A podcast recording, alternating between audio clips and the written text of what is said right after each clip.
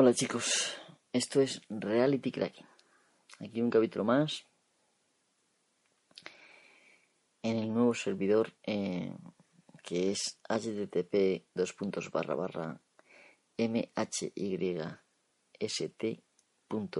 barra rcracking o si entráis en la web que es mist.es, es decir, mhyst.es, eh, podéis acceder al, en la pestaña de mis, mi podcast. Creo que pone mis podcasts o algo así.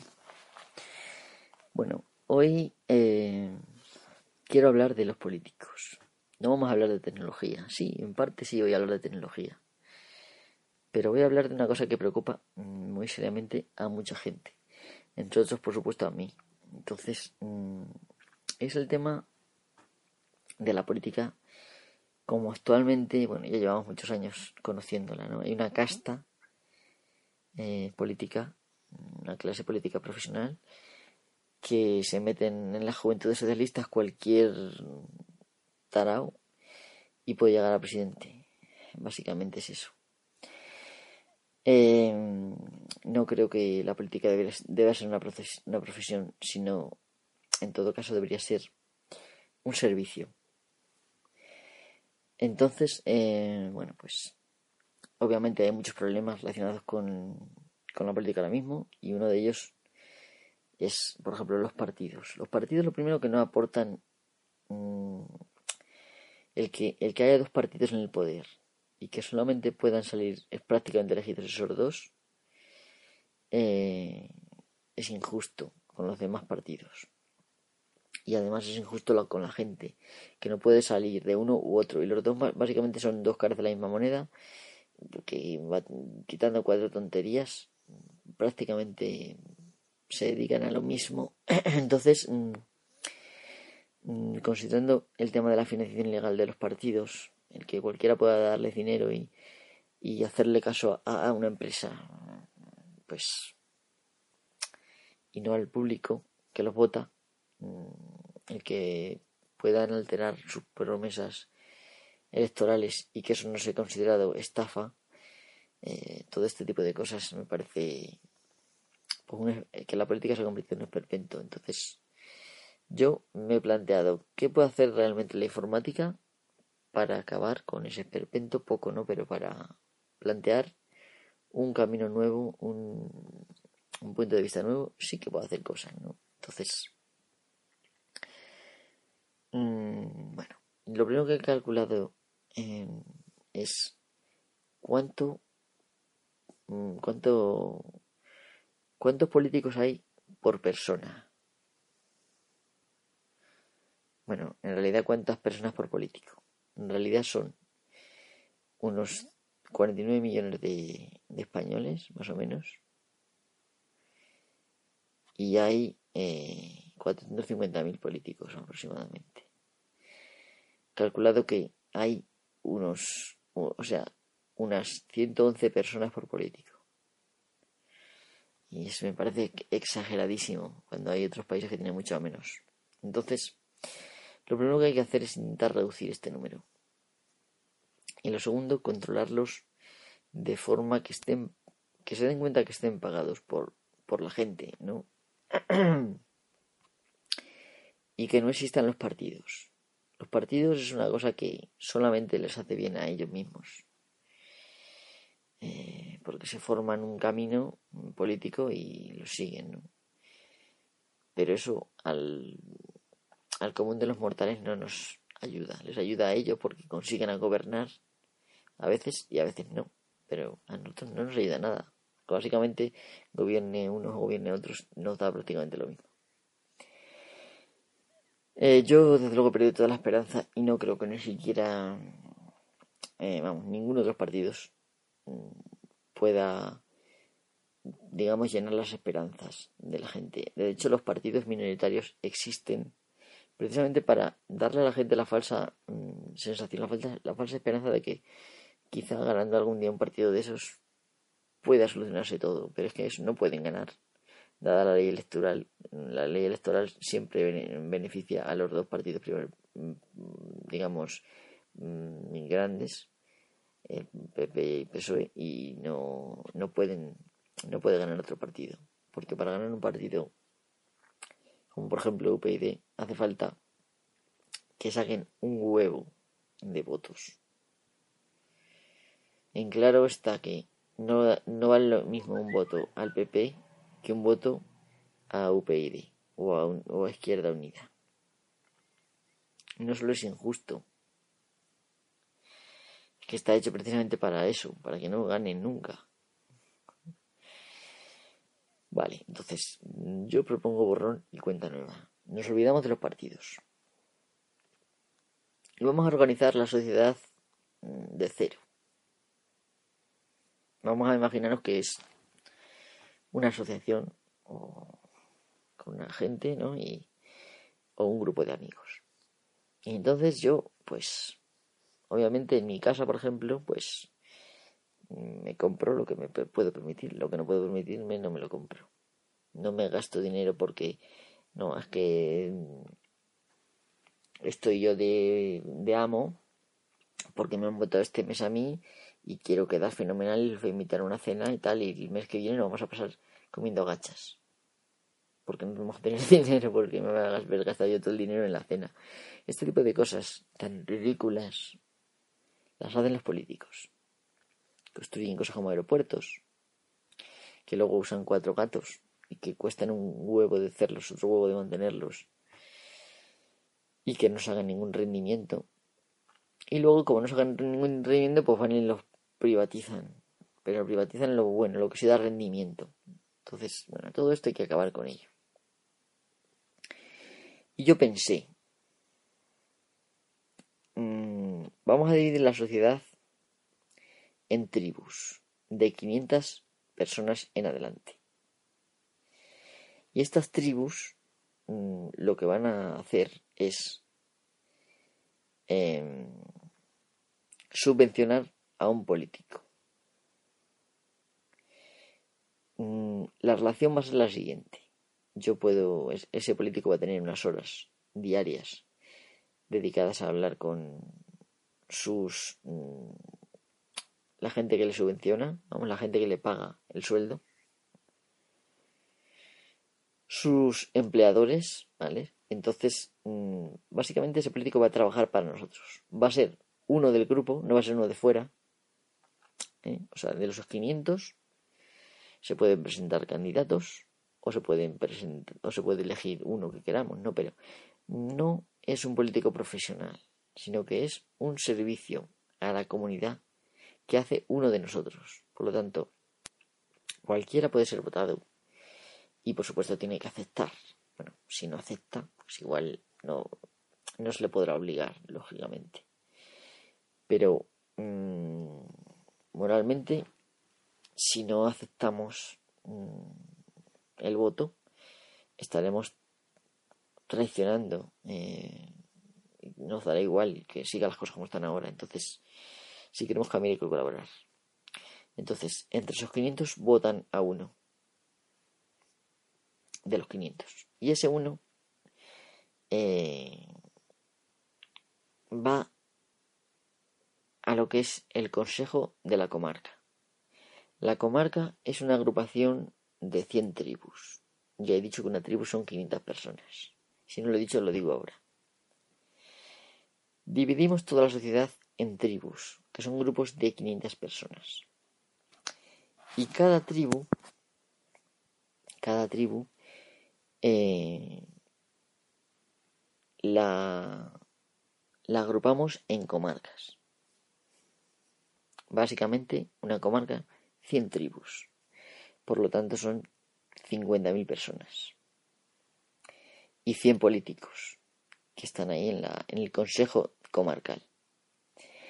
Entonces, ese Consejo Comarcal lo que hace es mm, votar a unos pocos de los, de los suyos para que pasen al Consejo Provincial.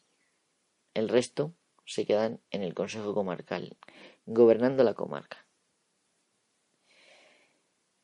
Vale, y obviamente em,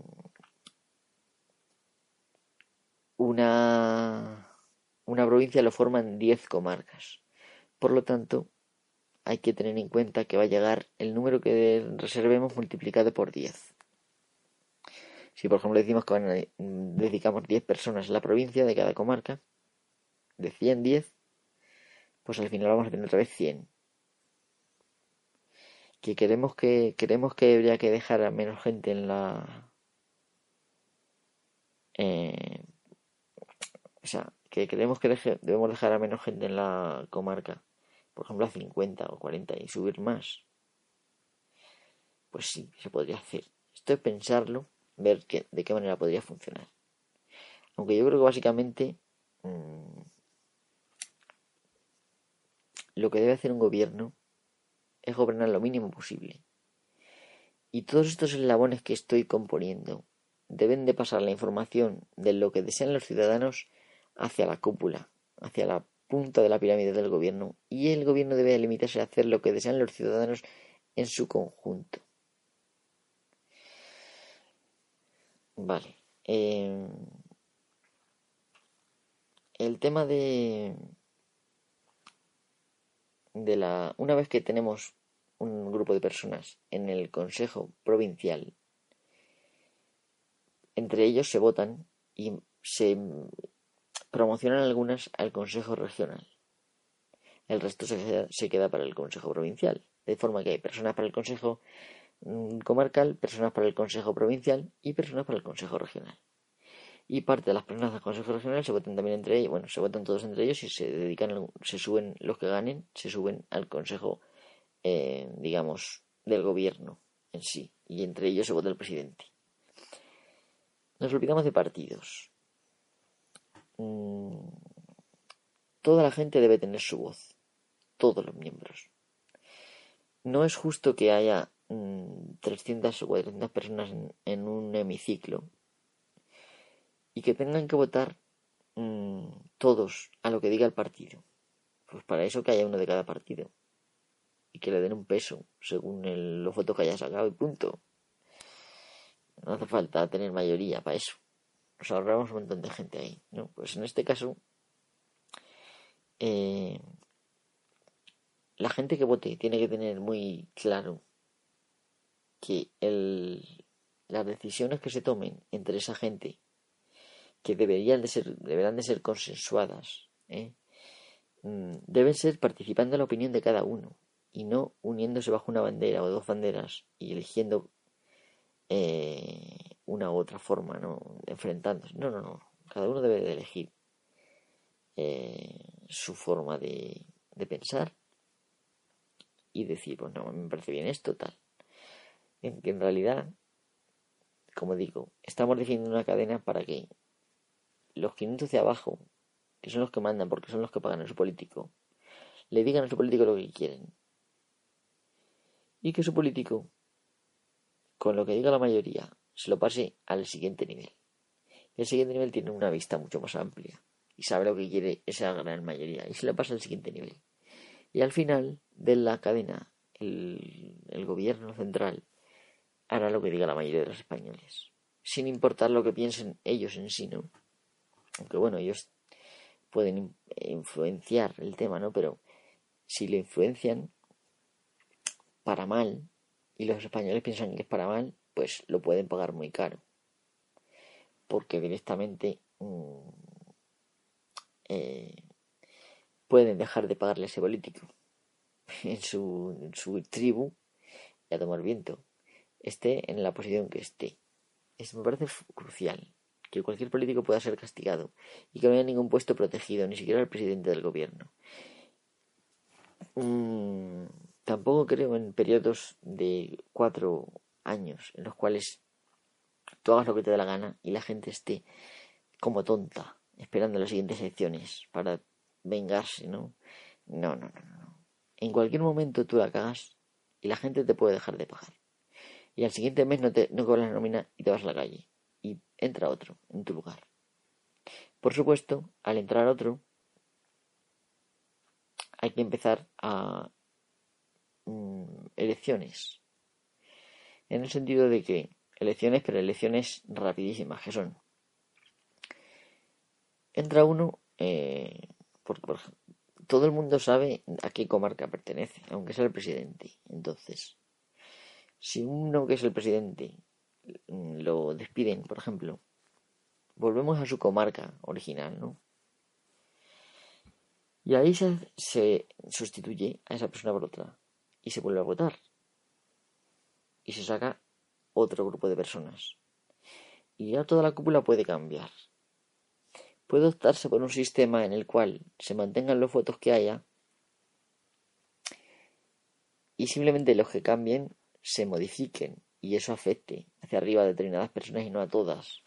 Para, pero bueno, si, si permitimos que haya estancamiento, al final, mmm, digamos que toda la cadena se puede corromper. Así que es muy importante la renovación de la cadena. Es muy, muy importante que haya una renovación constante.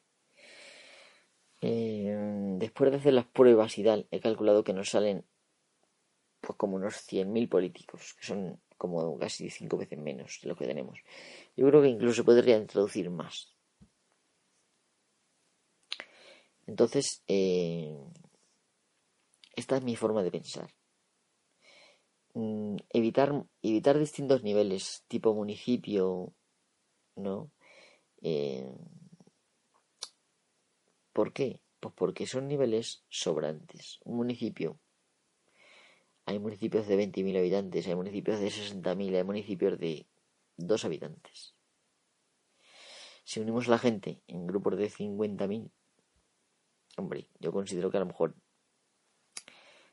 yo mismo en mi, en mi, en mi piel me pongo y digo, bueno, pues quién mejor que nosotros los de este pueblo sabemos lo que nos conviene, ¿no? Pero hay muchas veces que no se puede permitir el dinero con los funcionarios que tienes o tal. Pues en lugar de subir hasta el infinito la contribución y todo impuesto que puedas indirecto, unas plusvalías y demás, pues directamente mmm, aunar, mmm, que se junten pueblos para hacer un municipio en común. Al final, esto es así. Las comarcas. Y se deben fomentar reuniones entre la gente. Todos los votos de cada político deben ser públicos. Todos los votos. Todo debe ser con una transparencia total. Si yo he votado a fulanito, fulanito le estoy pagando. Yo podría decirle, mira, no quiero que votes a fulano. Y si al final de los 500 la mayoría eh, gana, que no vota a fulano, pues que no vota a fulano. Y si vota, pues claro, automáticamente puede ir a la calle directamente. Para eso hace falta que el voto sea totalmente transparente y público. Todas las votaciones que haga. Si vemos que hay una persona que nos la ha jurado y tal, y la vota nuestro político, lo podemos mandar directamente a la calle. Por estafa. Es lo que digo. Si tú mmm, intentas constituirte en un obstáculo entre, entre tu gente y la cúpula, y no, te, no eres simplemente un camino para la información, pues estás estorbando estás estorbando. Así me parece que debería ser el gobierno ideal. Un gobierno mmm, que fuera fácil de renovar. Un gobierno que no por ello mmm, fuera débil, ¿no? Un gobierno que no se dejara llevar por los lobbies, sino por la conveniencia de la gente en general, no de cuatro empresas eh, que por dinero, meten dinero en los bolsillos. Por supuesto, las cuentas de esas personas deben estar suficientemente límpidas mm, y controladas. Si yo, por ejemplo, tenía tanto de dinero, tanto bien, tanto patrimonio al entrar y ahora tengo el doble de patrimonio al salir y yo he cobrado tanto y no se explica, pues ese señor a la cárcel aparte de fuera de la política, a lo mejor para siempre, a la cárcel. Y así tendría que funcionar el tema, así, así, de esta manera. Muy sencillamente. Por supuesto hay que hacer cálculos, porque todo sistema admite trampa. Entonces hay que hacer simulaciones y cálculos. Es una cosa que estoy haciendo, pero que necesito que lo piense más gente. Un ideólogo solo no funciona. Entonces recurro a vosotros, oyentes de Reality Cracking. Quizás sea un rollo esto, no, pero yo creo que es bonito porque estamos ideando una forma de salir de, del hoyo en que nos han metido. Y por supuesto, mm, pues una forma en la que las personas vuelvan a tomar su, su papel humano y donde mm, una persona prime más que el dinero o una empresa, ¿no? Entonces, eh, obviamente, los recursos hay que repartirlos y si hay que quitar, despedir a 400 mil políticos y dejar 50.000, pues se dejan y se prefiere ese dinero en lugar de que se lo lleve esa gente, pues que se lo lleven mm, la sanidad, por ejemplo. Esto es así, y sin embargo ellas no se quitan.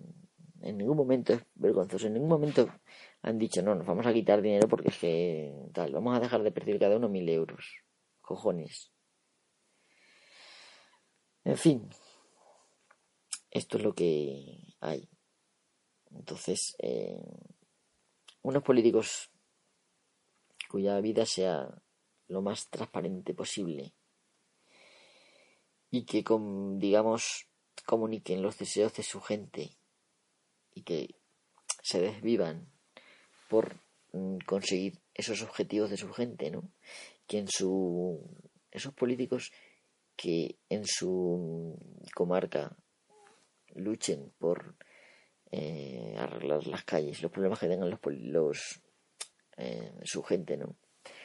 Y esos políticos que estén mm, promovidos a, a, la provincia, ¿no? Y que desde ahí se desviven también por su provincia y, y procuren traer cosas buenas a la provincia. Y lo mismo en la región y lo mismo en el país. Al final, mm, tiene que primar la humanidad de la gente y no el dinero.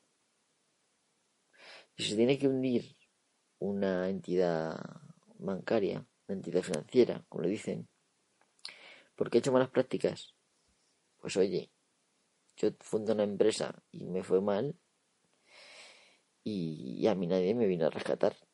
porque hay que rescatar un banco? El Banco de España que supla el, el dinero ese que se le va a dar al banco, que se le dé a la gente y que se le que se le dé el dinero y ya está. O que se le nacionalice el banco entero se una con otros bancos para procurar no perder el dinero de la gente. Pero eso de darle dinero a una entidad privada para que les dé las primas a, a los directivos que va a despedir eso me parece estupendo.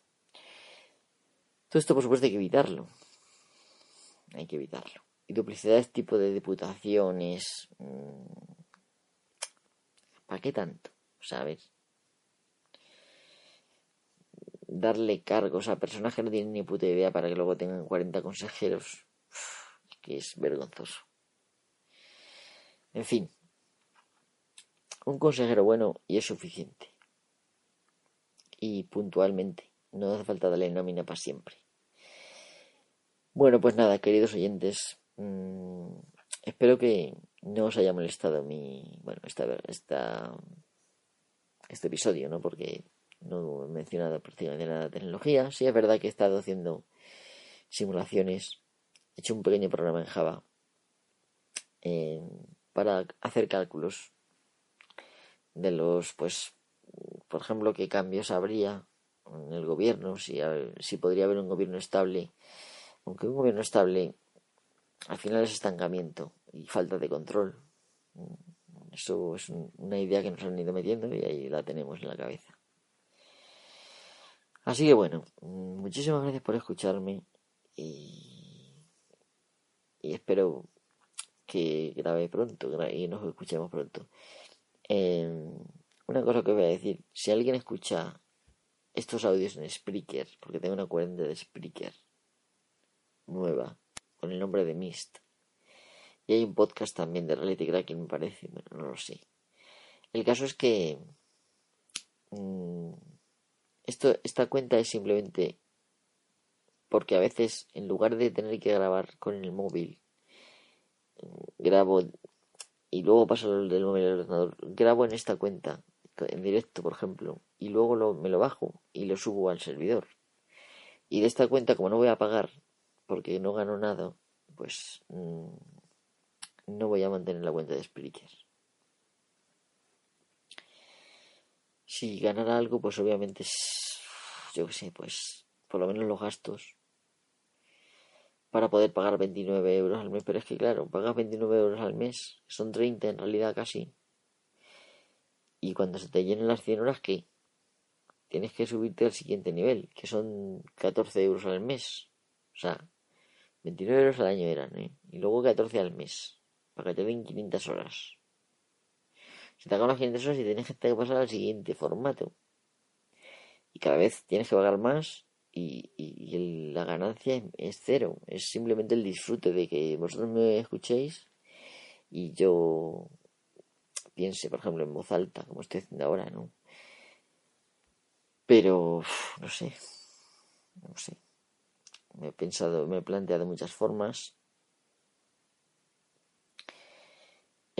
incluso he puesto un botón de donar en, en la página del podcast que es mist.es barra R cracking.